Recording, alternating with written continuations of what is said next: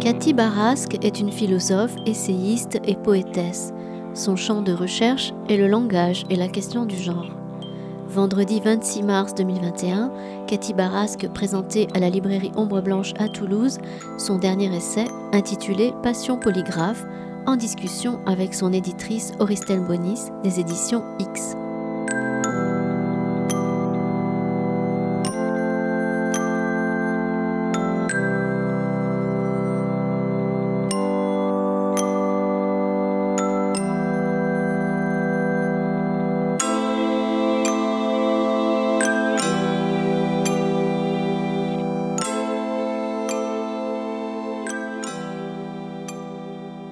Merci à la librairie Ombre Blanche, euh, merci à Hélène Cardona et à Christian Torel de nous accueillir ici, et merci à vous toutes et tous euh, qui avez fait ce déplacement. Alors effectivement, c'est très, euh, très intime comme rencontre. Moi, j'ai un petit peu l'impression d'être euh, une guide touristique. Là, on serait dans un, on serait dans un autocar. Euh. Alors, je ne vais pas faire la guide jusqu'au bout. C'est beaucoup Cathy, en fait, qui va nous guider dans le paysage qu'elle nous propose d'explorer ensemble. Moi, je vais commencer juste par faire un petit retour vers le passé pour vous dire assez brièvement pourquoi ce livre, enfin pourquoi il est édité chez nous aux éditions XE, et vous raconter que derrière ce livre qui paraît aujourd'hui avec ce titre euh, si, beau, si beau, Les passions polygraphes. Il y a déjà euh, toute une histoire vieille d'une bonne petite cinquantaine d'années, une histoire qui commencerait euh, avec le féminisme des années 70 et des rébellions portées notamment, alors voilà, on ne va pas entrer dans le détail, mais par des grandes figures que un certain nombre d'entre vous sûrement connaissent ou ont vraiment connues, qui s'appelait Michel Causse, qui était vraiment d'ici, qui s'appelait Monique Wittig, et qui, dans les années 70, euh, ou à partir des années 70, disons plutôt, vont se, oui, se rebeller contre cette langue qui ne les accueille pas en tant que locutrice, en tant que personne non masculine, disons, qui fait la, part belle au masculin, qui déclare étrangère à la langue euh, toutes celles qui... Enfin, voilà. Et, et, et elles sont pas contentes et elles vont chercher, avec d'autres, des façons de se nommer et de se pronommer. C'est tout un travail, tout un travail et toute une réflexion peut-être plus justement sur les pronoms. Comment est-ce qu'on se nomme dans cette langue? Je vais vite parce que Cathy reviendra beaucoup sur les détails de l'histoire, mais l'idée c'est que la langue est inhospitalière à ce qu'on n'appelle pas encore euh, les genrés féminins, mais elle ne nous accueille pas, elle ne nous fait pas la place. Et à partir de là, à partir de cette rébellion, de cette fronde contre la langue, qui donnera des livres très très beaux, hein, notamment je pense à ceux de Monique Wittig, à commencer par l'Opoponax, où le seul prénom, pour ne pas être genré, est le on indéfini. Ça va résonner dans certaines oreilles, la gauche passe dans les années 80 en 81, et quelques temps plus tard, un Premier ministre qui s'appelait M. Jospin va nommer une commission de terminologie pour réfléchir à ce qu'il va appeler et ce qui va encore déclencher une nouvelle fronde, mais plus tard, la féminisation. La commission de terminologie, présidée par euh, Madame Yvette Roudy, qui est alors ministre des droits des femmes, et accompagnée par Benoît de Groult, qui a fait un gros travail aussi. Elles font un travail intéressant, c'est-à-dire que elles, leur projet, qui est plus institutionnel, c'est réhabiter le féminin dans la langue, c'est féminiser les noms de métiers, les noms de fonctions, voilà. Mais on est aussi à cette époque où parce que les, celles que Cathy appelle les scribes indociles ont, protesté contre l'absence et contre la forclusion du féminin. On est à l'époque où on va mettre poliment le E du féminin, la marque du genre entre parenthèses et l'écrire comme ça. Ce qui évidemment n'est pas très satisfaisant, c'est-à-dire on nous fait une place, mais c'est la parenthèse. Voilà. Donc il y a ces deux courants. En fait, il y a les, scripts indociles, dont va vous parler aussi Cathy. Et puis, il y a euh, la commission de terminologie assez officielle qui fait son travail euh, sous la houlette du Premier ministre et de Madame Roudy. Ce pas des courants qui peuvent converger, mais c'est des courants intéressants parce qu'ils vont remuer des choses, les deux, les deux. Il y a beaucoup de remises en cause, il y a beaucoup de perspectives qui s'ouvrent, il y a quelque chose qui commence à se passer dans la langue et qui commence à la chambouler un peu et à la déranger. Et puis, euh, un petit saut dans le temps. Euh, en septembre 2014, Cathy, qui a travaillé avec Michel Causse beaucoup, et qui a travaillé notamment sur un projet qui était, enfin, qu'elle partageait avec Michel Causse, publie aux éditions X le Requiem pour il et elle, qui est euh, un livre re-réfléchi par elle à partir du travail commun mené avec Michel Coste. 2014, on s'en est étonné euh, tout à l'heure en travaillant ensemble, mais c'était il, y a six ans et demi. Ça fait très long. En fait, voilà. Et ce livre euh, ouvre sur des propositions qui sont reprises aussi dans Passion polygraphe et réouvre en fait euh, le possible de l'écriture à ce courant qui était le plus frondeur euh, et qui a un peu été escamoté par, on peut pas dire ça, mais la hargne en fait des féministes qui voulaient absolument que le féminin rentre dans la langue. Alors, il y a Requiem, il y a aux éditions X un certain nombre d'ouvrages sur cette question. Enfin, il y a les ouvrages d'une dame qui s'appelle Eliane Viennot, qui a énormément fait pour réhabiliter, réintroduire dans la langue les mots qui avaient été bannis par les clercs et les académiciens. Le plus bel exemple, celui dont on est le plus fier sans doute, c'est la réintroduction du mot autrice, qui en fait euh, voilà, est maintenant à nouveau utilisé, usité, qu'on entend. Euh, voilà. Donc Eliane Viennot fait ce travail-là, d'autres aussi. Et Cathy me propose son dernier opus avec ce titre absolument superbe, Des passions polygraphes, dont je dis tout de suite, ben oui, bien sûr. bien sûr, ma chère Cathy, on va le publier. Et ben voilà, et merci, merci encore.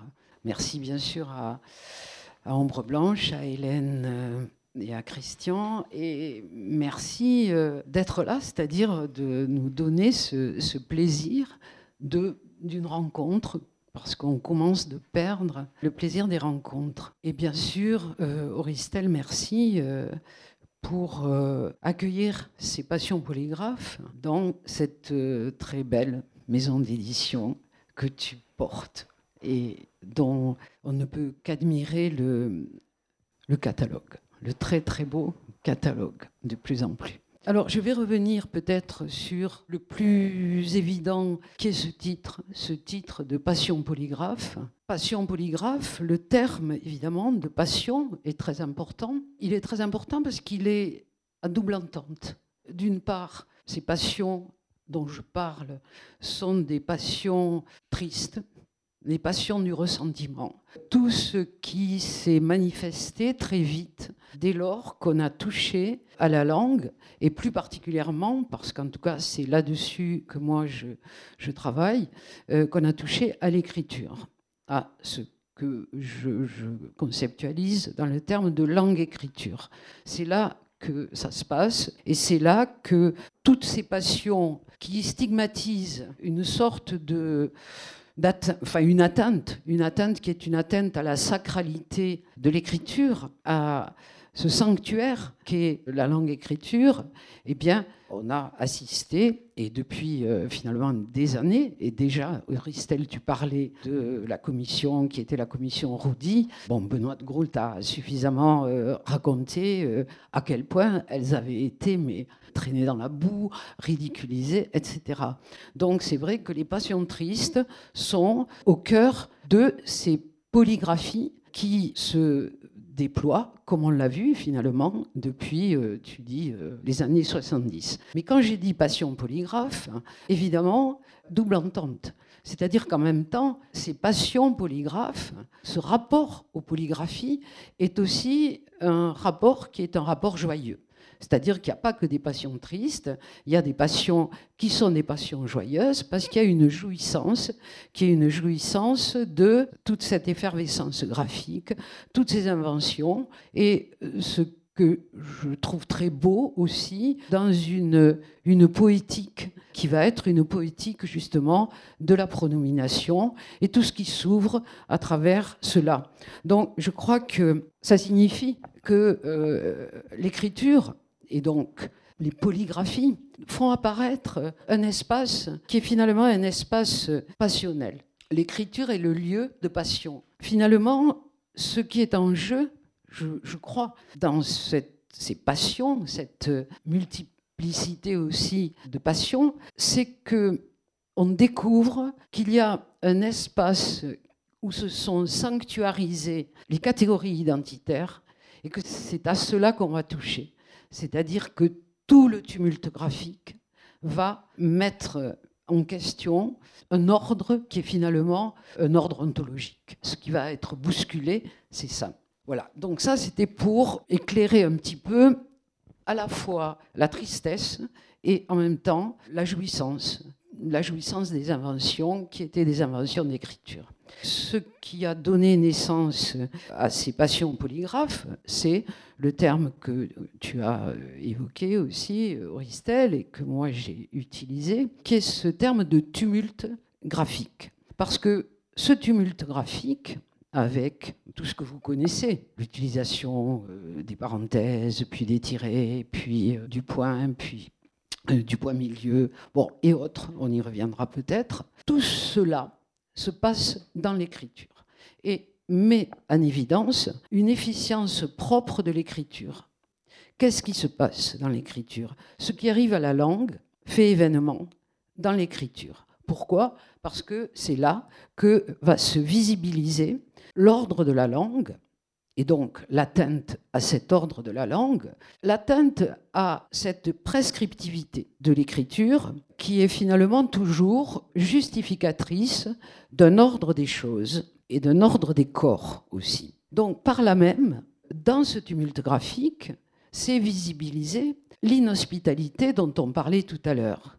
C'est-à-dire découvrir au fond que l'écriture ne fait pas demeure à qui n'arrive pas à trouver son lieu dans l'ordre graphique, enfin finalement dans l'ordre de la langue, mais dans cet ordre graphique. Alors, je reviens un tout petit peu sur le chantier qui est resté ouvert pour moi, qui était le chantier de ce livre, Requiem pour il et elle, donc qui déjà est un petit peu, un petit peu ancien, mais il est resté ouvert ce chantier pour moi parce qu'il était déjà un chantier d'invention graphique. Et, on l'a dit, le chantier porte essentiellement sur deux points, deux points qui sont essentiels. D'abord, la pronomination, la recherche d'un pronom. C'est pour ça que le titre était Requiem pour il et elle. Hein, donc, cette pronomination et, euh, bien sûr, euh, la marque grammaticale du genre. La question, si je la formule, enfin si je résume un petit peu, la question c'est comment s'énoncer? Comment puis-je m'énoncer dans l'orthèse grammaticale du genre? Si, en effet, les catégories identitaires qui sont à ma disposition et auxquelles je suis assigné ne semblent pas me donner lieu. Me semblent pas me donner, me donner lieu. Donc il y a toute une histoire, en effet, qui, pendant toutes ces années, va faire euh, apparaître, va, va mettre en danger un ordre. Et donc, euh, les polygraphies sont la mise, mise en question toujours de cet ordre. Et il m'a semblé, dans ces deux ou trois dernières années en particulier, il m'a semblé que les deux questions qui étaient les deux questions de la pronomination et de la marque étaient les questions qui cristallisaient justement les passions. C'est-à-dire que ces polygraphies, précisément, hantaient un pronom, une marque, étaient véritablement là. L'effervescence était là. Donc ça veut dire qu'il fallait rouvrir le chantier, ça veut dire qu'il fallait essayer de travailler sur ce tumulte-là. Et à la fois l'analyser et bien entendu entrer dans cette jouissance polygraphique et ouvrir avec d'autres une poétique qui était une poétique à la fois des pronoms et des marques. Quand je parle de poétique, ça veut dire que je ne me situe pas dans une quelconque normativité. Ça veut dire que, on verra un petit peu, euh, peut-être euh, à la fin, la possibilité d'un pas au-delà, quelque chose qui serait un pas au-delà. Donc, je me situe précisément là. Et la question fondatrice du livre, c'est bien cette question, que se passe-t-il quand on touche à la police grammaticale des accords et aux assignations genrées des sujets. Euh, je vais citer un passage du livre. La polygraphie tumultueuse des écritures de soi et ses présupposés et enjeux philosophiques, épistémologiques, politiques, éthiques. Toucher à la police grammaticale, c'est non seulement ébranler le régime de genre hétéronormatif, les rapports sociaux de sexe et l'appropriation au masculin universel générique, mais c'est aussi et surtout découvrir la phénoménologie absente, la contention des corporéités dans leur assignation, encore et toujours, à une différence naturelle, biologique, en toute confusion des concepts utilisés.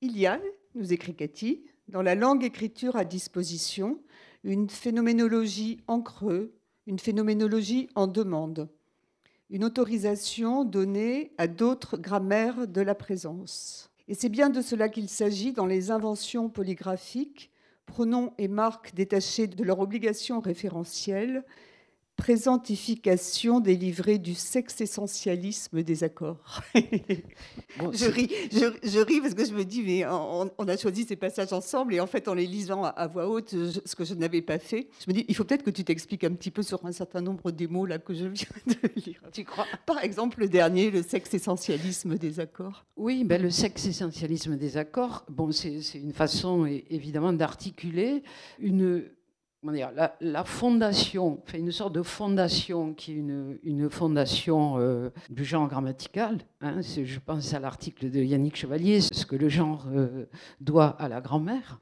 Hein, c'est son article dans Qu'est-ce que le genre euh, Donc, il me semble qu'il va y avoir une fixation, une essentialisation, c'est ce que j'appelle une sexe-essentialisation dans les accords qui sont les accords grammaticaux nécessairement, il y a quelque chose qui renvoie à euh, quelque chose qui est toujours précédent.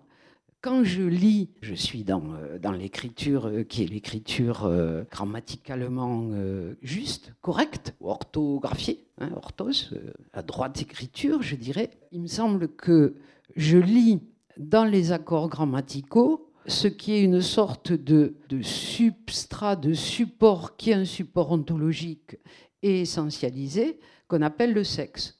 Concept, à partir de là, possible. Enfin, je pense qu'il faut quand même essayer toujours d'inventer des concepts. Euh, en tout cas, jouer avec les bricolages. Quoi. Et ce concept-là, il me, semblait à, à peu près rendre compte de ce qui est au cœur, finalement, de l'écriture de la langue écriture, qui est ça, qui est le, un processus, qui est un processus de sexentialisation. Même si c'est un peu difficile à dire, on ne va pas évidemment l'utiliser tout le temps. Quoi. Oui, ce passage que tu as lu, c'est un passage qui se trouve dans le chapitre qui s'appelle Petite philosophie des traversées, mhm. qui, euh, pour moi aussi, rend compte peut-être de l'allure philosophique que j'aime bien donner à ce que j'ai fait là, c'est-à-dire euh, une philosophie aussi qui est une philosophie traversière, qui peut trouver de la nourriture, de la nourriture vraiment conceptuelle, épistémologique, etc., chez euh, des philosophes qui peuvent être des philosophes très éloignés enfin assez éloigné, si je prends Spinoza, c'est quand même un petit peu loin, ou euh, des philosophes du XVIIIe qui aident, à mon avis, à penser justement une logique qui est une logique essentialisante et la façon dont euh, les choses se figent aussi dans l'écriture. Enfin, J'y reviendrai peut-être à, propos de ce qu'on peut appeler un discours de vérité. Il me semble qu'il y a dans la langue et donc dans l'écriture un discours de vérité, c'est-à-dire que je saisis dans l'écriture et dans la façon dont toutes les assignations sont respectées dans cette écriture, le discours vrai que j'attends. Je vais trouver là la réponse à une question qui es-tu? Et je vais répondre en m'accordant d'une certaine façon. Si j'écris, je vais user des accords grammaticaux qui sont les accords grammaticaux euh, prescrits. Donc ça, pour moi, ça peut rentrer dans le cadre de ce que j'appelle une sexentialisation. Sexessentialisation, on pourra le dire autrement. Alors, à partir de là, je reviens sur, pour moi, ce qui est vraiment toujours, euh, je crois, l'essentiel, justement, c'est que ce qui s'est passé dans l'écriture depuis quelques années est de l'ordre de l'intrusion. Alors, je dis intrusion et je ne dis pas transgression. Intrusion, dans les attendus, qui sont les attendus de la pronomination de soi, intrusion dans les attendus du marquage. Et je crois qu'il y a intrusion parce que ce qui apparaît à ce moment-là, tu l'as, je crois, c'était un petit peu évoqué à la fin de ce passage, c'est qu'il y a comme une panne phénoménologique dans la langue. Par panne phénoménologique, qu'est-ce que j'entends? J'entends que l'écriture, donc la langue écriture, délivre, nous délivre à chacun, chacune, notre droit de manifestation, notre droit de venir à la présence, le droit de venir à la présence des subjectivités. C'est-à-dire que je dois me dire, je dois m'écrire, me signifier, et ça sera aussi ma signature, me signifier dans une grammaire qui est la grammaire de la reconnaissance identitaire en usage. Donc la question, me semble-t-il, qui se pose alors, c'est comment prononcer sa phénoménalité, comment mon corps phénoménal peut-il être là, être dans euh, sa présence, dans un espace de contention qui est finalement celui de l'écriture. Il me semble que tout le tumulte, évidemment, graphique, est un tumulte qui répond en quelque sorte, ou qui en tout cas fait surgir constamment cette question. D'où euh, le travail que j'ai essayé de faire, évidemment, dans ces passions polygraphes, avec à la fois des propositions, mais des propositions qui supposent une sorte de prise vraiment en vue des polygraphies, de toutes les polygraphies euh, qui étaient là. Pour répondre à la question que je viens de poser, c'est-à-dire comment se prononcer, comment prononcer sa phénoménalité dans un espace qui est un espace de contention. Je crois que dans toute cette histoire hein, qu'on vient euh, d'évoquer, qui a pris différentes formes, ce qui a été mis en place, ce sont des stratégies polygraphiques. Par exemple, quand on a évoqué la question de la féminisation, sur laquelle on va revenir, c'est une stratégie polygraphique. Et ces stratégies polygraphiques correspondent pour moi à ce que j'appelle des époques graphiques. Et j'entends le terme, le terme d'époque graphique dans le sens qui est le sens grec, c'est-à-dire époquet, c'est-à-dire des suspens il y a des moments qui sont des moments de suspens graphique, des moments où on va essayer d'imposer certaines choses, d'inventer certaines choses, peu à peu de refuser certaines choses, et puis d'en faire surgir d'autres.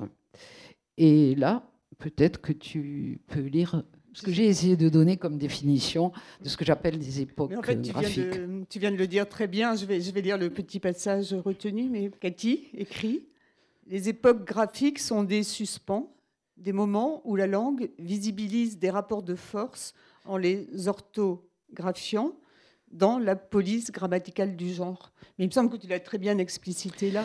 C'est-à-dire que là, on est, enfin, si, je te suis, pour autant, on est encore dans le, enfin, on est dans une langue où se dire soi-même, c'est devoir en fait euh, passer sous les fourche codine de l'assignation genrée sexuée. C'est-à-dire, c'est ou bien, ou bien, ou bien je dis euh, je suis méchante, ou bien je dis je suis gentille. Mais il n'y a pas d'alternative entre. Voilà. Et on est là, et pour le moment, on est dans ce régime, c'est ou bien, ou bien. Mhm. Et il y a l'autre régime dont tu, dont tu vas parler beaucoup aussi et qui t'intéresse, qui est le ni-ni.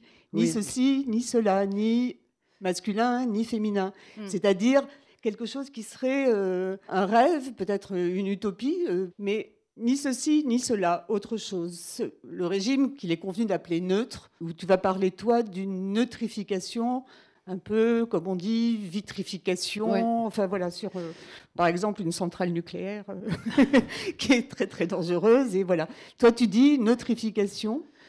Oui, pour parler de ce processus-là, de cette utopie qui serait celle du nôtre. Oui, alors je ne sais pas si c'est utopie, dystopie, là pour le coup, peut-être dystopie. C'est-à-dire que, bon, mais je, peux, je peux anticiper, oui, un petit peu, en parler là, en rappelant quand même quelque chose, avant de parler de cette question du neutre. Cette question du neutre, ou enfin d'un genre neutre. Bon. Euh, il me semble que on est, si on reprend cette idée d'époque graphique, euh, on est dans une, époque graphique où ce que peut-être l'opinion euh, a quand même euh, énormément entendu, c'est la féminisation. On est entré dans une époque graphique qui a décidé entre guillemets, où c'est décidé, donc euh, on remonte aussi à Roudy, etc., sous la bannière effectivement institutionnelle, où on a décidé de féminiser. Donc là, il y aura évidemment deux, choses à dire. Euh, premièrement, euh, que le terme de féminisation est un terme qui est totalement inadéquat, qu'il ne s'agit évidemment pas d'une féminisation, mais que ça n'est pas pour rien qu'on a utilisé le terme de féminisation, puisque en utilisant le terme de féminisation, on restait dans euh, ben, l'ordre qui était l'ordre binaire et qui fait que euh, on allait faire revenir euh, dans l'écriture celles qui avaient été silenciées, invisibilisées, ou quand elles étaient là, quand elles portaient la marque de leur genre, c'était précisément pour leur ôter la pleine humanité. Hein, un petit peu ce que dit la linguiste Claire Michard. Mais ce que je veux dire, c'est que on va, époque de ce qu'on a appelé la féminisation, faire donc encore une fois revenir avec ce petit e qu'on va mettre d'abord entre parenthèses, ce qui est quand même euh, assez énorme, un petit E entre parenthèses, ou bien on va mettre euh, des tirets, ou bien on va mettre des points. Bon, on va arriver évidemment peu à peu jusqu'à ce qu'on appelle aujourd'hui l'écriture inclusive. L'écriture inclusive qui me paraît aussi euh, un concept euh, à prendre avec des pincettes, qui est plutôt peut-être une écriture non discriminante. Mais si je reviens sur ce terme de féminisation que beaucoup de personnes encore utilisent. Hein. On a féminisé, euh, on a dit euh, enfin, autrice ou on a dit euh, professeur. voilà. C'est que, en fait, il fait de nouveau dériver le féminin d'une sorte de d'un préalable, enfin de quelque chose qui est, qui est substantiel ou substantif, qui est le masculin. C'est-à-dire qu'on va suffixer un e à un radical dont on nous fait croire que ce radical est masculin. Donc il y a, euh, si vous voulez, une double, euh, comment dire, oui, quelque chose comme une imposture du terme de féminisation, d'une part parce qu'il conforte un système qui est un système déjà là, d'autre part parce qu'il cache quelque chose.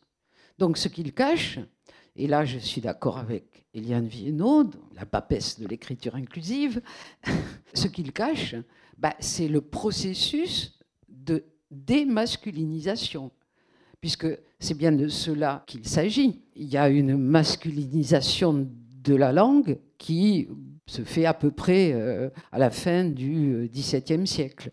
Bon, ça veut dire qu'à ce moment-là, énormément de noms de fonctions, de métiers euh, existaient, entre guillemets, au féminin.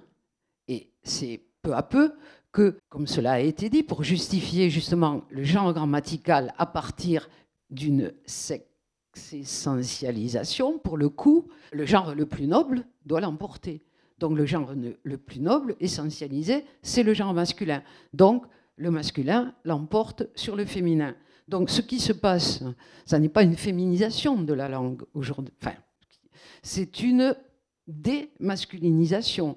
Et donc, il faut l'entendre à partir, semble-t-il, de cette histoire, enfin, de l'histoire de l'écriture et de la façon dont on a peu à peu recouvert ce qui, pouvait accueillir finalement la diversité des, des subjectivités. Ça y est, euh, il y a un engloutissement qui est un engloutissement de celles qui ne peuvent pas exister dans une pleine humanité une pleine agentivité, comme disent bon, Claire Michard. Voilà, je dirais que ce terme de féminisation, il faut essayer de, le faire euh, partir, quoi, hein, de, ne plus utiliser euh, ce terme. On a féminisé la langue, non, non, parce que ce terme-là, c'est euh, un masque. Je crois que c'est un expédient, un expédient qui dissimule ce que j'évoquais, ce moment graphique de la démasculinisation.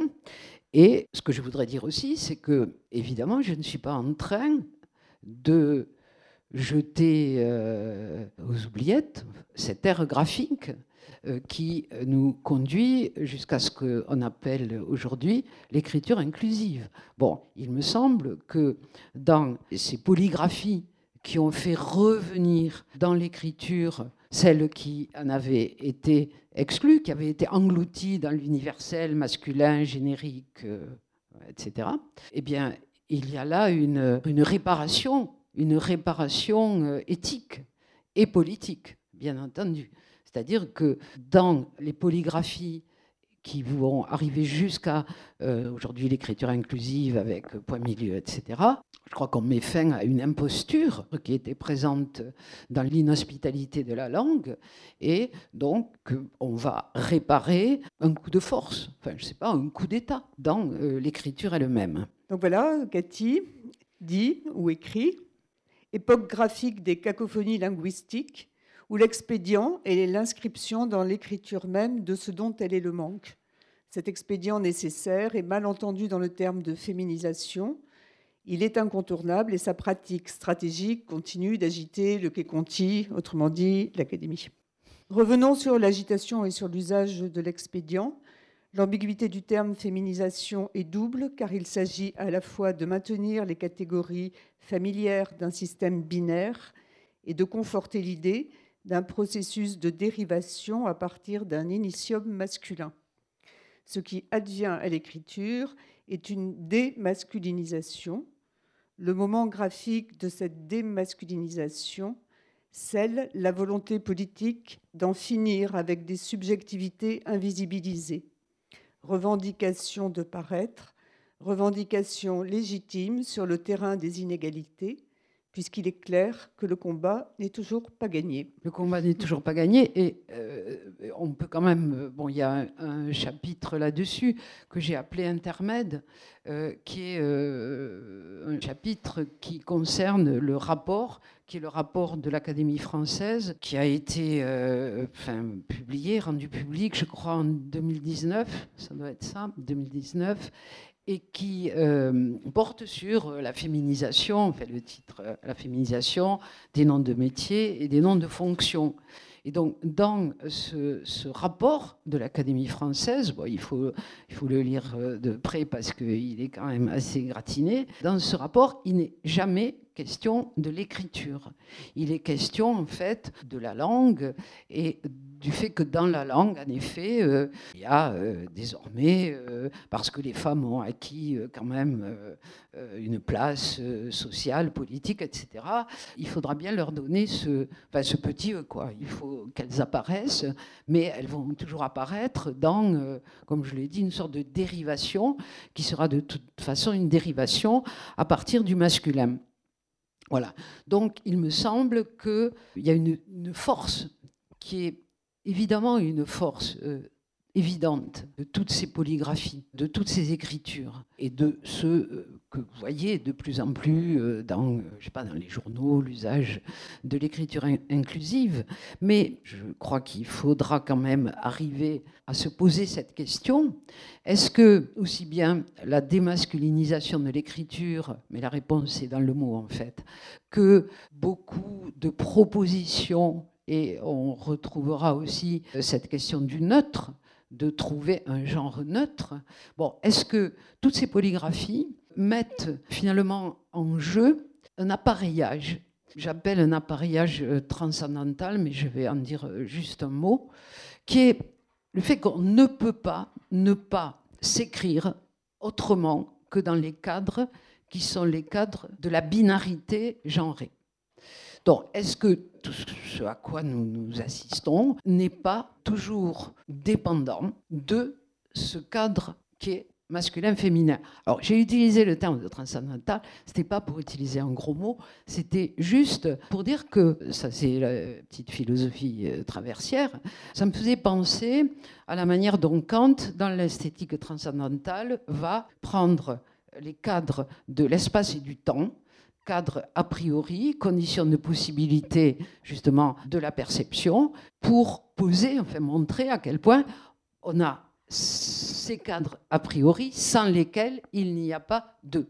Eh bien, il me semble que les cadres a priori de la perception des sujets qui s'inscrivent dans l'écriture, dans la langue, eh bien, c'est le masculin et le féminin. Donc on est dans ce dualisme qui est un dualisme que j'appelle euh, évidemment transcendantal, qui relève en tout cas euh, du transcendantal. Donc la question c'est, bah, est-ce qu'on peut en sortir?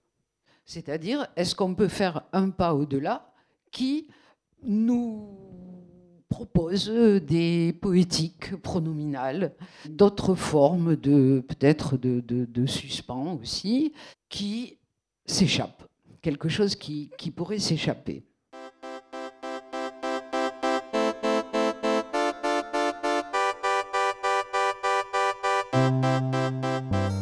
Vous écoutez Cathy Barasque en discussion avec Auristel Bonis à la librairie Ombre Blanche, vendredi 26 mars 2021, pour son livre Passion polygraphe paru aux éditions X.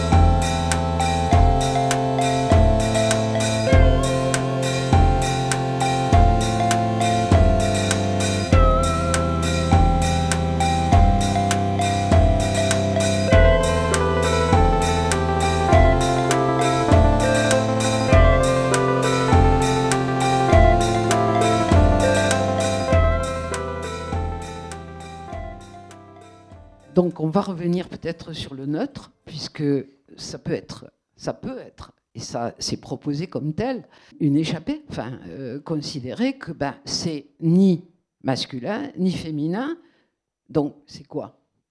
Ben, C'est neutre. Sauf que neutre, c'est porteur euh, d'une négativité qui est en même temps la réitération du masculin et du féminin, ni l'un ni l'autre ni masculin ni féminin. Donc ça veut dire aussi que dans les propositions qui ont été faites d'ailleurs euh, depuis maintenant euh, pas mal de temps, euh, de troisième genre par exemple. Mais si je passe de cette idée de troisième genre à l'idée, bon ben voilà, on peut dire qu'il y a un genre neutre. Mais je répète que ce genre neutre porte avec lui non pas je crois, une, sorte de pas qui serait un pas au-delà et d'ouverture, une inventivité, mais ça porte seulement une indétermination qui est en fait une indétermination qui est posée comme un défaut par rapport à ce qui est la détermination. C'est ce rapport qui est ce rapport entre neutre, donc indéterminé, mais c'est un indéterminé qui porte une part de négativité telle que il, est alors à ce moment-là la porte ouverte à tous les déchaînements de passion triste. C'est très clair. Donc voilà, moi c'est ma question, c'est euh, y a-t-il une prononciation de soi qui puisse prendre congé d'une logique binaire et qui ne relève pas du référentiel qui est notre prescription? Et ce que je voudrais dire aussi, quand j'ai parlé de politique de neutrification, comme euh, le disait Auristel, qui fait penser à vitrification. C'est parce que je crois qu'on a essayé de, de, liquider cette question euh, de l'énonciation de soi, de la possibilité, euh, du pas au-delà, comme je dis. Il me semble qu'on a essayé de, oui, de l'enterrer par la neutrification, en disant finalement la langue euh, a peut-être une ressource. On va mettre en usage, comme toujours, euh, le logos met toujours en usage une ruse, une métisse, quoi. Et on va euh, vous donner le neutre comme réponse, ni ni. Ben non, je pense que ça n'est pas une façon de sortir de l'appareillage, de la logique qui est la logique référentielle et de l'ontologie dans laquelle, évidemment, on est. Tu voulais dire quelque chose, je crois. enfin, oui, je veux dire quelque chose, mais c'est, je vais te dérouter un tout petit peu pour y revenir. déroute, Parce que dans, dans, ton livre, dans le travail que tu poursuis, tu le poursuis toujours, et ça m'a frappé, ça m'avait frappé dans Requiem déjà, mais j'aurais voulu qu'on revienne un tout petit peu là-dessus. Tu le poursuis toujours, et j'aime beaucoup ça, en compagnonnage avec. Euh, Bon, bah, on en a déjà parlé tout à l'heure, mais celles et ceux que tu appelles les scribes indociles, ceux qui font, enfin, qui ajoutent du tumulte au tumulte, qui proposent des solutions plus inventives. Et il y en a quelques-uns dans ce livre. Alors, je dis ça parce que le pas au-delà, c'est pas que ils y participent aussi, c'est-à-dire chacun à leur façon. Alors il y a, tu vas en parler longuement, mais il y a Maggie Nelson, il y a peut-être Donna Haraway, il y a Luca Greco, il y a enfin comme ça des gens qui t'intéressent et dont, dont, tu cites beaucoup les travaux et, et c'est joli. Enfin c'est beau parce que oui c'est des c'est des alliés, peut-être un petit peu, euh, bon, ça va être des alliances temporaires, enfin bon, mais il y a un tribut, il y a un hommage, il y a des petits exercices d'admiration comme ça sur des auteurs, des autrices. Et... Euh, Merci, oui, parce que c'est important pour moi, ça. Euh, ce qui est important, je crois, c'est en avançant sur ce terrain-là, quoi, qui est justement sur ce terrain des polygraphies. Il y a une rencontre, parce que il y a ce, que, j'appelle, enfin, ce qui, ce qui m'importe, des parentés des alliances, si tu veux, mais des parentés.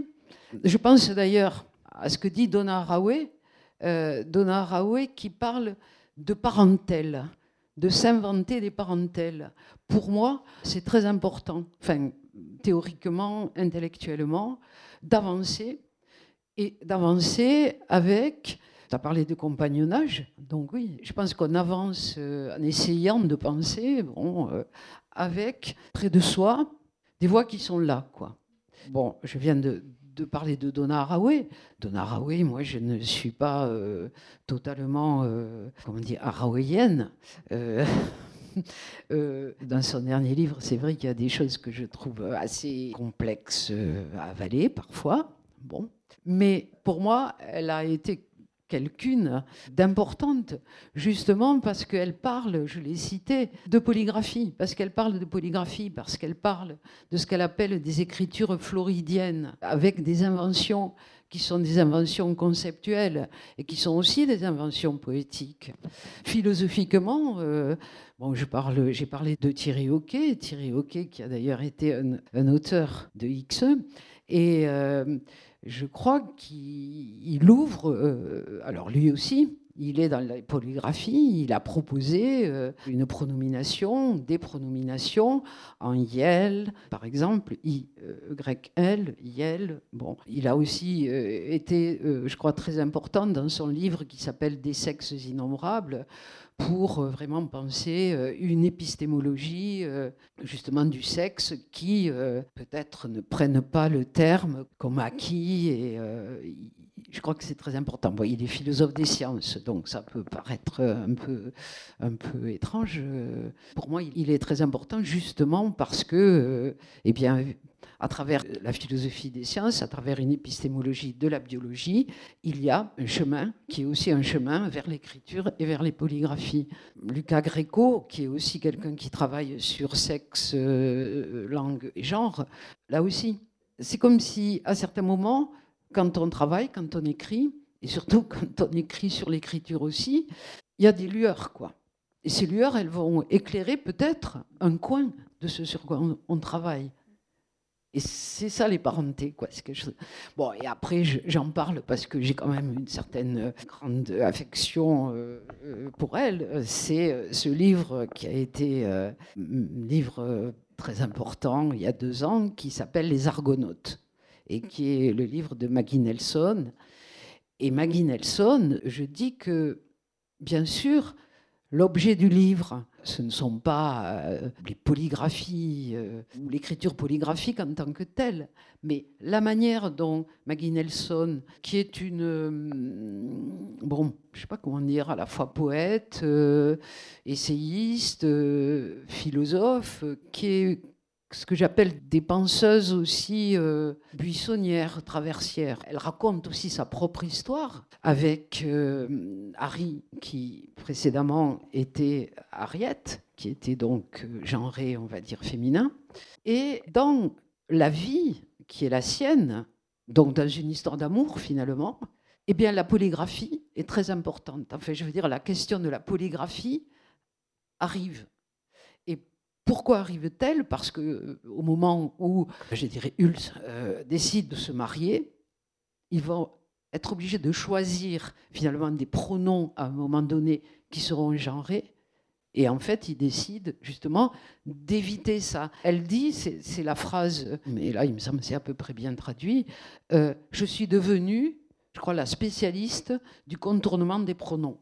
Et ça, je trouve que c'est une phrase tout à fait extraordinaire dans ce livre-là, puisque bon, je, rappelle juste que les Argonautes, c'est la référence à l'histoire de Thésée, à l'histoire du bateau euh, d'Argos. Vous savez, donc ce bateau, toutes les pièces du bateau vont être peu à peu changées. C'est-à-dire que quand le bateau reviendra au bout du voyage, est-ce que ce sera le même bateau? Alors oui, c'est le même bateau, mais non, c'est pas le même bateau. C'est-à-dire que c'est la question de l'identité. Donc le thème du bateau de Thésée, c'est un thème qui est un thème très présent dans la philosophie pour penser l'identité. Aristote déjà parle du bateau d'Argos. On va le retrouver effectivement à plusieurs moments dans l'histoire de la philosophie. Et euh, quand euh, Maggie Nelson, donc l'écrivaine américaine, prend ce titre, Les Argonautes, elle fait référence, elle, à Roland Barthes et à un passage, c'est dans Fragment de discours amoureux, je crois. Mais il y a aussi quelque chose dans le séminaire sur le neutre, si je me souviens bien, et il parle du bateau de Thésée, de ce thème d'Argos. Donc voilà, ça c'est aussi par rapport à ce que disait Auristel, ces parentèles, enfin ces, ces accompagnements qui sont euh, ceux sans lesquels, il me semble, ne s'éclairerait pas la possibilité même d'écrire et de penser. Et puis, bon, les, scribes indociles, bah, il y a un chapitre sur ces deux scribes qui, pour nous, depuis euh, justement, qui travailleront euh, dans ces questions d'articulation, de, genre, euh, et la question de l'inhospitalité de la langue écriture, bon, c'est quand même Monique Wittig et Michel Cos, bien sûr, qui ont été des, des marronnes, celles qui ont essayé de faire intrusion, justement, euh, littérairement, poétiquement, euh, théoriquement aussi, enfin, il me semble, dans cette écriture. Et tout à l'heure, euh, tu citais, je crois, Poponax, mais dans le chantier littéraire, si je reprends le chantier littéraire de Monique Wittig, que tu as publié avec les presses universitaires de Lyon, qui est donc un texte théorique de Wittig. Wittig dit, dit ailleurs aussi, mais enfin, que en fait, ce qui l'intéresse, euh, ce sont les pronoms, quoi. Que la question pour elle, c'est la question des pronoms. Donc dans l'Opoponax, qui le pronom c'est on, c'est alors on va dire c'est un pronom neutre, mais bon, c'est un livre absolument merveilleux. Et ensuite, dans, euh, par exemple, le livre qui s'appelle Les guerrières, elle va utiliser elle, elle va utiliser un collectif qui est un collectif féminin. Bon, dans Passion polygraphe, forcément, il y a mes, mes passions polygraphes à moi, c'est-à-dire euh, mon rapport aussi passionnel à des polygraphies et à des exercices qui sont des exercices d'écriture dans lesquels ce que je cherche, moi aussi, se trouve euh, vraiment travailler et travailler jusqu'à un au-delà, quelque chose qui est au-delà. Et on est là pour euh, poursuivre ça, quoi, pour se dire que on ne s'arrête pas. Si tu veux, je fais la citation et puis peut-être tu, tu reprends. Voilà. Voilà, donc je, vous lis. Euh, ce, petit pas au-delà, Cathy, et à partir du travail en fait effectué aussi avec Michel Cos, a imaginé deux possibilités pour sortir de, ce binarisme de la langue dont on a beaucoup parlé, des assignations, de la nécessité de se dire ceci ou cela. Et la trouvaille, la trouvaille, c'est une marque dont elle dit qu'elle est une des marques, qui est la lettre alpha, qui viendrait donc euh, en suffixe de tous les noms, qu'il est des genres, effectivement, complètement, mais qui présente cette difficulté qu'elle est spécifique à la langue écriture et qu'elle est imprononçable, c'est-à-dire qu'elle inscrit dans la langue ce qui ne peut s'y dire d'une certaine façon. C'est la visibilisation, oui, et c'est très important, l'imprononçabilité, c'est la visibilisation de l'imprononçabilité de ce qui échappe, enfin, ce qui ne peut pas trouver son lieu dans la langue écriture. Et elles imaginent aussi, enfin je dis au pluriel, puisque c'était hmm. ce travail mené avec Michel Cos, euh, un pronom qui ne serait ni il, ni elle, ni elle, ni il, le, ni, voilà, mais qui serait autre chose, tout à fait autre chose, et qui devient ul.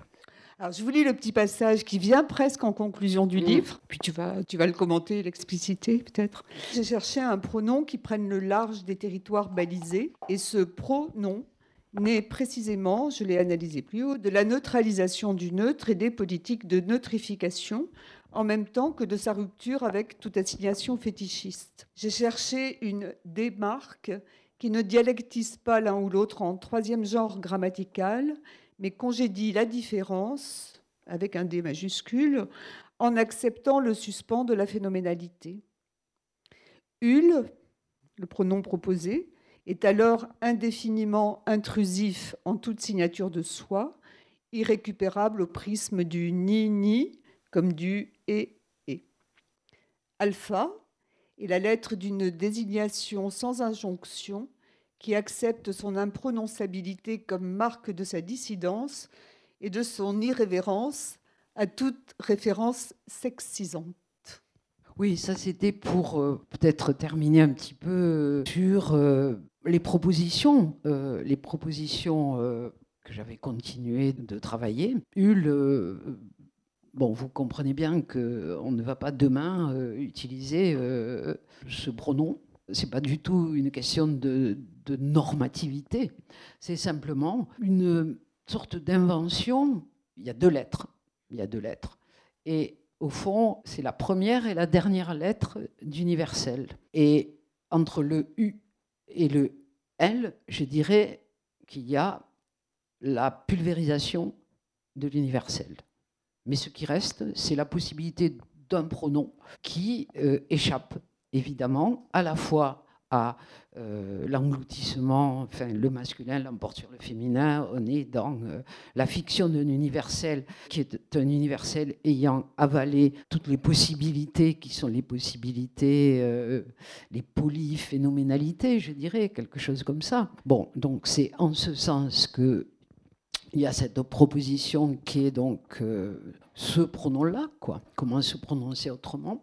Et puis, euh, ce que disait Auristel, c'est-à-dire que cette lettre euh, alpha, cette euh, marque qui en fait est, ça a l'air un petit peu un jeu, mais non, qui est une démarque. Sauf que il y a une visibilité et que ce qui m'importe évidemment dans cette visibilité, si je l'écris, c'est que L'imprononçable, c'est ça la panne phénoménologique de la langue. C'est qu'il n'y a pas de possibilité de prononciation de ce qui ne peut trouver son lieu dans l'écriture. Donc, voilà, on peut utiliser alpha. Alors, je voulais juste, par rapport aussi à ce que tu appelles des exercices d'admiration, mais certaines choses qui, sont euh, importantes sur euh, alpha j'ai dit que alpha, c'était en fait une lettre euh, concept.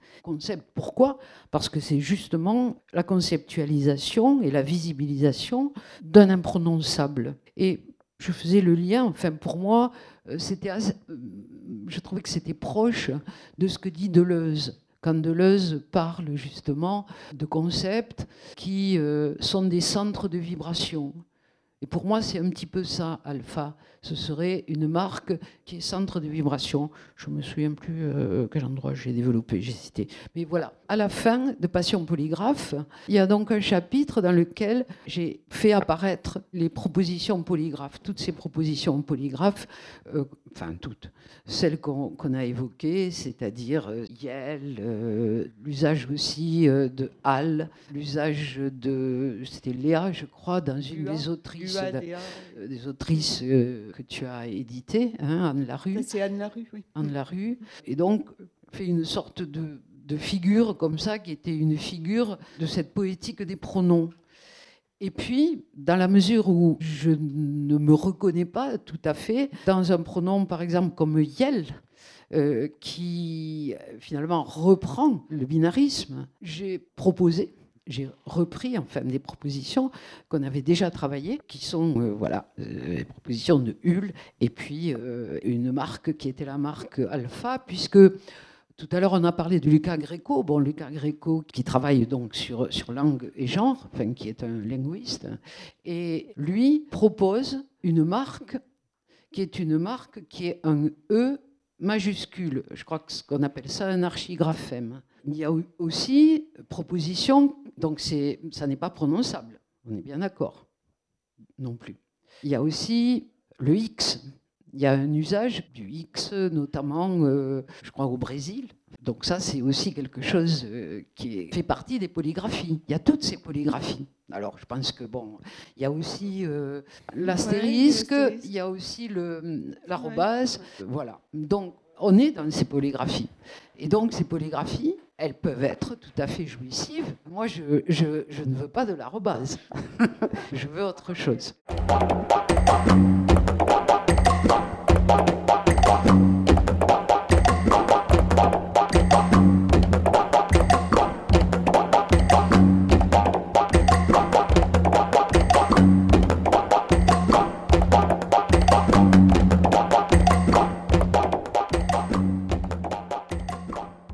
Langue masculinisante, hmm. elle nous est transmise par quelque chose qu'on appelle la langue maternelle. Or, la langue maternelle, la langue, pas celle de l'Académie française, hein, hmm. la langue commune, hmm. la langue euh, de tous les jours, c'est la langue poétique. Il n'y a, que, y a que les, seuls les poètes fondent. Hein. Il n'y a que les poètes qui peuvent arriver à ce que tu dis. Or, c'est justement l'arrobase et toute la dérive de la langue qui nous est arrachée aujourd'hui, d'une mm. façon euh, vraiment terrible par l'anglo-saxonisme et tout ça, qui empêche un bain poétique dans lequel ce que tu dis pourrait avoir lieu. Si on croit la métaphore du bateau, elle est reprise par Saussure quand mm. il dit que la langue se répare avec ses propres matériaux. Or, si ces matériaux, on n'en a plus, si la langue maternelle, poétique qui est la nôtre, la langue de la communale, j'allais dire, si cette langue-là nous est arrachée, comment toutes les propositions que tu dis, comment toutes les propositions qui sont faites là, et qui restent finalement d'un volontarisme linguistique, comment est-ce que tout ça pourra un jour advenir quoi? Oui, mais on peut être dans, euh, dans le désir, qui est le désir bah, de continuer de penser, d'écrire, de se battre avec ce que tu dis aussi tu parlais de cet anglais, de ce globish, enfin hein, à quel point, euh, pour le coup, ça, c'est aussi une neutrification, enfin, euh, au vitrification de notre langue. C'est vrai, il n'y a que les poètes. De toute façon, Françoise, je suis entièrement d'accord. Soyons poètes. Soyons poètes avec les outils, avec les outils de la pensée, quand même. Si tu veux, j'hésite, mais d'accord, poétesse. Oui. Eliane Viennot, par exemple, dont on parlait, m'a repris euh, dans un échange qu'on avait. Euh, j'avais dit poète, elle m'a dit poétesse. Peut-être moi je vais demander un petit complément parce que je n'ai pas bien saisi. En quoi le hul n'est pas une neutrification? Parce que pour moi, il ne s'inscrit pas comme un signifiant dans la langue telle qu'elle est, dans l'écriture telle qu'elle est. Et en ce sens, il échappe à ce qui serait une sorte de récupération comme neutre dans euh, des articles euh, parfois qui avaient été écrits au moment de la, sortie de Requiem. Notamment, je crois que c'est un, linguiste qui s'appelle Daniel Elmiger, il me semble, suisse, et qui dit voilà, euh, il y a effectivement des propositions de pronoms neutres. Donc il prend plusieurs exemples et il met ul dans ses pronoms neutres. Et non, pour moi, c'est extrêmement important, je l'ai dit, de refuser le neutre. Bon, on essaie aussi de trouver nos goûts, nos saveurs, parce que c'est aussi de ça qu'il s'agit euh, dans l'écriture et, euh, et, dans la pensée, quoi. Sapiens, sapiens, je sais pas, pas être triste, quoi.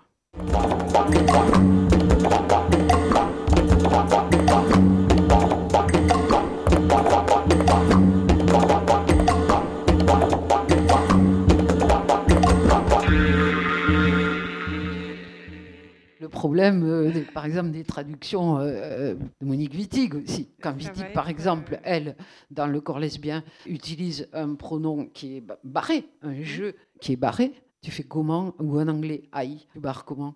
Aussi, Alpha, quand tu dis, c'est curieux parce que donc tu dis c'est imprononçable. Bien sûr, on l'entend bien. On le voit. On l'entend. C'est-à-dire que on parle de langue écriture, effectivement, et on ne parle pas de, de polyphonie. Enfin de, mm. Et donc, le petit problème que moi je peux rencontrer, c'est que je ne peux pas m'empêcher de le prononcer, de l'entendre, de l'inventer. Et surtout, si la typographie fait en sorte, et c'est un peu le cas dans ce livre, euh, presque le alpha ressemble à un A. Et il fait penser, mais ça c'est parce que c'est le cerveau qui veut absolument voir une lettre prononçable. Donc moi j'ai eu cette petite difficulté à, ne pas. Mais, euh, pourtant Auristel a trouvé un super, c'est pas évident. Oui, Elle a trouvé un super alpha dans la typographie qu'on peut pas confondre avec un A. Euh, le problème, c'est qu'on lit et qu'on prononce aussi. Enfin, j'adore que ça ne soit pas une solution non plus. Je crois que ce que je voulais dire, parce que ça, c'était un peu long de, le développer, donc je ne vais pas le développer, mais le dire quand même. J'ai parlé de l'efficience de l'écriture. Ce qui se passe se passe dans l'écriture. À partir, je crois, d'une euh, conception qui est une conception, euh, allez, on va dire, on, va, on, peut faire des références à Derrida, qui dit que on a l'habitude de penser l'écriture comme l'expression d'une phonée, d'une voix, qui est une voix préalable, précédente. Et à ce moment-là, l'écriture n'est jamais que la servante.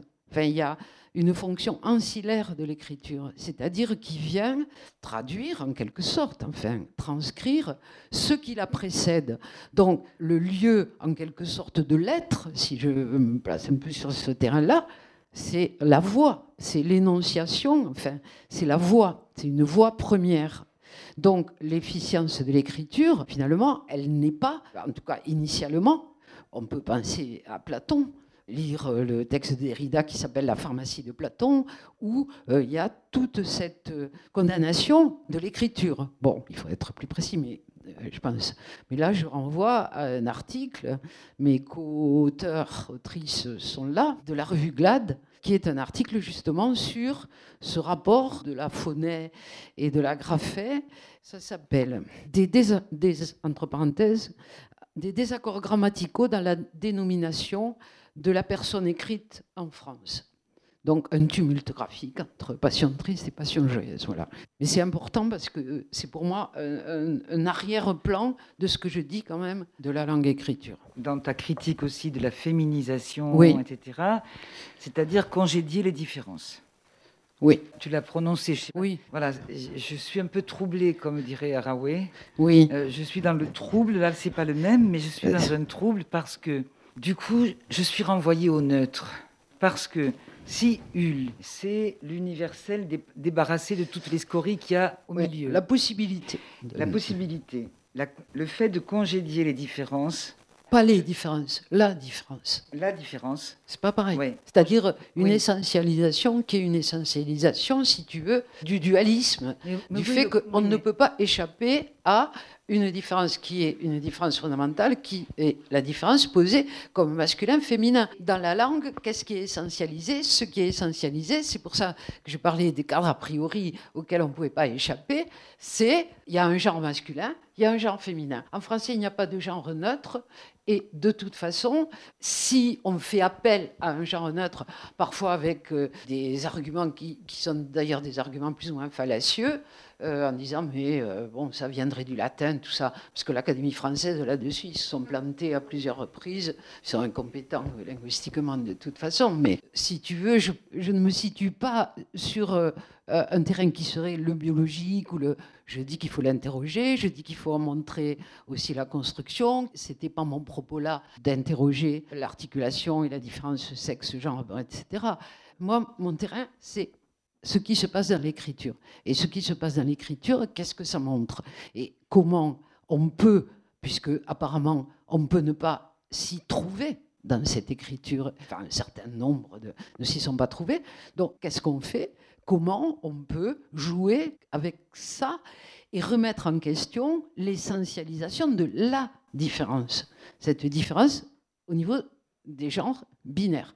Parce que quand même, le français, c'est quand même une, une langue euh, très genrée.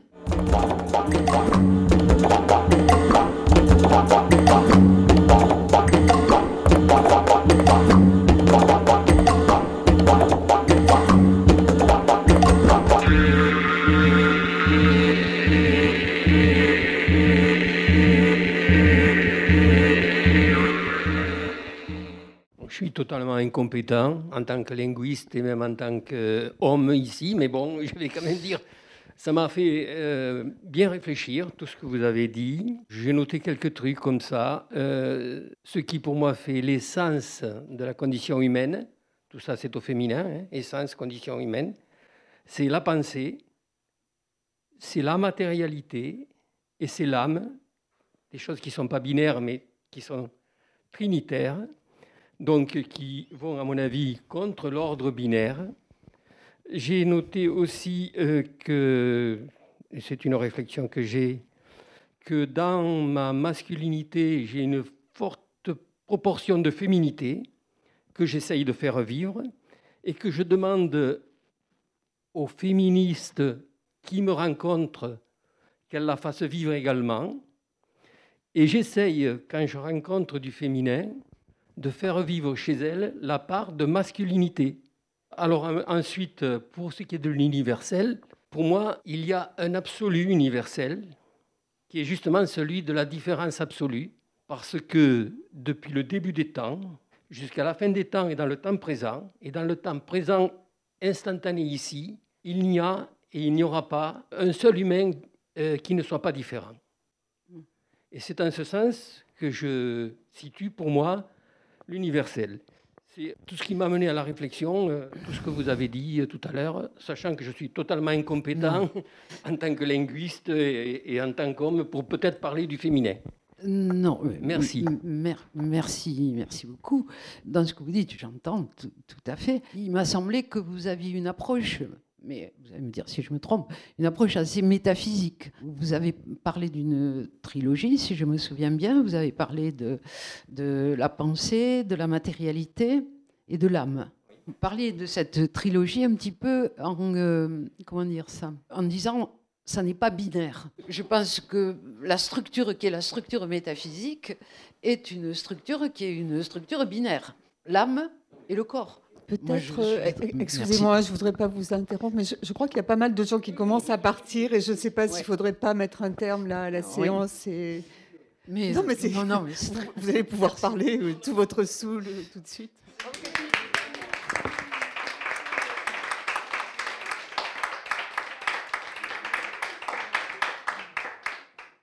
Le livre Passion polygraphe de Cathy Barasque est publié aux éditions X. Chez ce même éditeur, Cathy Barasque a aussi fait paraître Requiem pour Il et Elle avec Michel Causse. Elle est aussi l'autrice, entre autres, de Que ferions-nous de ce silence aux éditions Noir et Blanc? Vous venez d'écouter une rencontre enregistrée à la librairie Ombre Blanche à Toulouse, vendredi 26 mars 2021. Réalisation et mise en onde Radio Radio.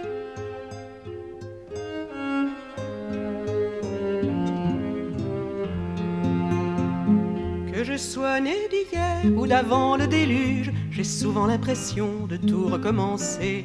Que j'ai pris ma revanche ou bien trouvé refuge dans mes chansons. Toujours j'ai voulu exister. Que vous sachiez de moi ce que j'en veux bien dire. Que vous soyez fidèle ou bien simple passant. Et que nous en soyons juste au premier sourire. Sachez ce qui pour moi est le plus important. Oui, le plus important.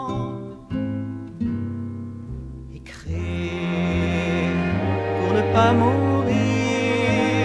Écrire sagesse ou délire, écrire pour tenter de dire, dire tout ce qui m'a blessé, dire tout ce qui m'a sauvé, écrire et me débarrasser.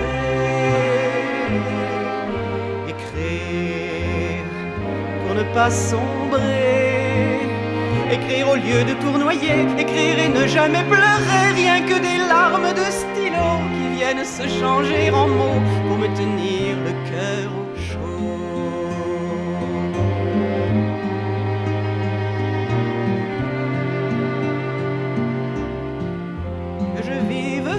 ou bien quelques décades. Je ne supporte pas de voir le temps passer. On arpente sa vie au pas de promenade et puis on s'aperçoit qu'il faudra se presser. Que vous soyez tranquille ou plein d'inquiétude, ce que je vais vous dire, vous le comprendrez en mettant bout à bout toutes nos solitudes. On pourrait se sentir un peu moins effrayé, un peu moins effrayé.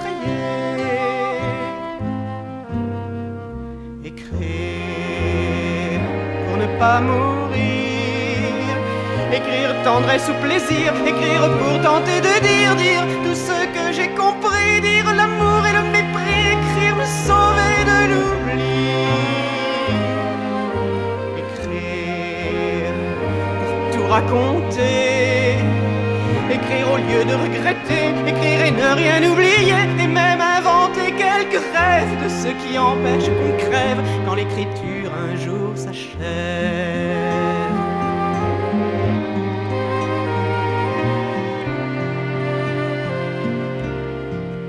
qu'on m'écoute en passant d'une oreille distraite ou qu'on ait l'impression de trop me ressembler. Je voudrais que ces mots qui me sont une fête, on ne se dépêche pas d'aller les oublier.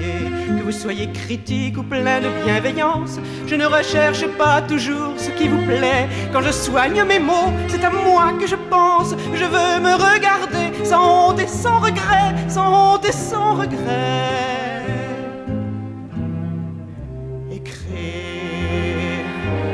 pas mourir. Écrire, grimacer, sourire, écrire et ne pas me dédire, dire ce que je n'ai su faire, dire pour ne pas me défaire, écrire, ma colère. Écrire pour être égoïste, écrire ce qui me résiste, écrire et ne pas vivre triste. Et me dissoudre dans les mots, qu'ils soient ma joie et mon repos, écrire et pas me foutre à l'eau. Et me dissoudre dans les mots, qu'ils soient ma joie et mon repos, écrire et pas me foutre à l'eau, pour ne pas mourir, pour ne pas mourir.